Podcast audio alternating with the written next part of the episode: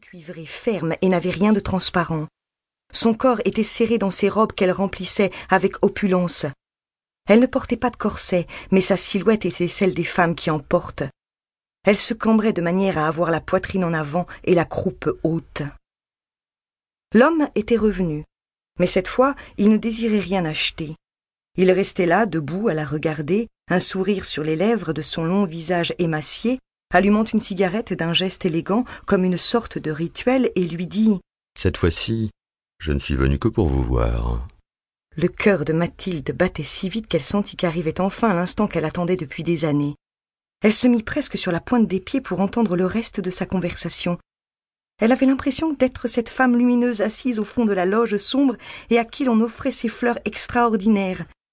Mais la seule chose que dit l'écrivain grisonnant si raffiné fut Dès que je vous ai vu, je me suis mis à bander. La crudité de ses propos fut pour elle une insulte. Elle rougit et le gifla. Cette scène se renouvela à plusieurs reprises. Mathilde avait remarqué que dès qu'elle apparaissait, les hommes restaient en général sans voix, et sans le moindre désir de lui faire une cour romantique. C'étaient toujours des mots aussi crus qui leur échappaient en la voyant. Son effet était si direct que tout ce qu'ils pouvaient exprimer était leur trouble physique. Au lieu de l'accepter comme un honneur, elle s'en vexait. Voilà qu'elle se trouvait maintenant dans la cabine de l'espagnol enjôleur d'Alvedo. D'Alvedo était en train de lui peler quelques figues de barbarie tout en bavardant.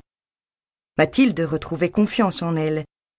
Elle s'assit sur le bras d'un fauteuil dans sa robe du soir de velours rouge. Soudain, d'Alvedo s'arrêta de peler les fruits. Il se leva et dit Vous avez au menton le plus séduisant des grains de beauté.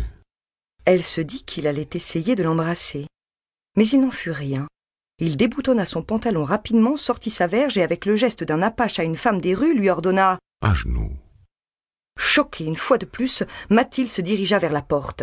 Ne partez pas. Vous me rendez fou. Regardez dans quel état vous me mettez. Depuis que j'ai commencé à danser avec vous, cela a duré toute la soirée. Vous ne pouvez pas me laisser maintenant. Il essaya de l'enlacer, et tandis qu'elle se débattait pour lui échapper, il jouit sur sa robe. Elle dut se couvrir de sa cape de soirée pour regagner sa cabine. Cependant, Mathilde, à son arrivée à Lima, finit par vivre son rêve.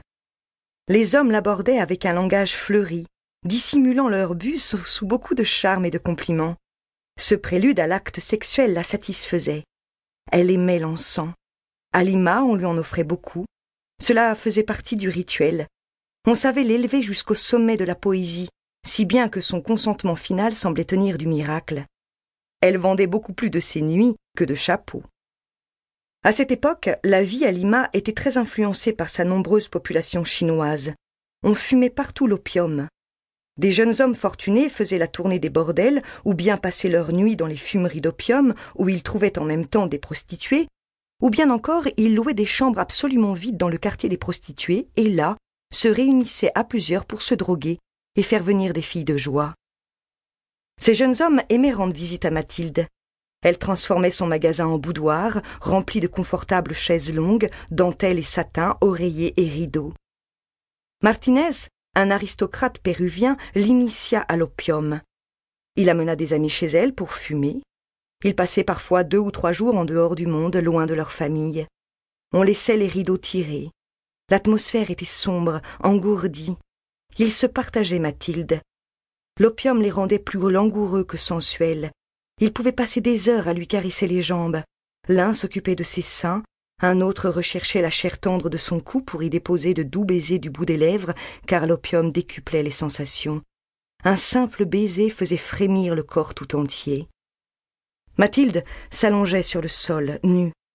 Tous ses mouvements étaient lents. Les trois ou quatre jeunes hommes étaient étendus derrière elle parmi les oreillers. Paresseusement, un doigt se glissait vers son sexe, y pénétrait et s'immobilisait juste entre les lèvres. Puis, une autre main le chassait et préférait simplement caresser le sexe en mouvement circulaire sur la toison, puis s'arrêter sur un autre orifice. Un troisième offrait son pénis à sa bouche.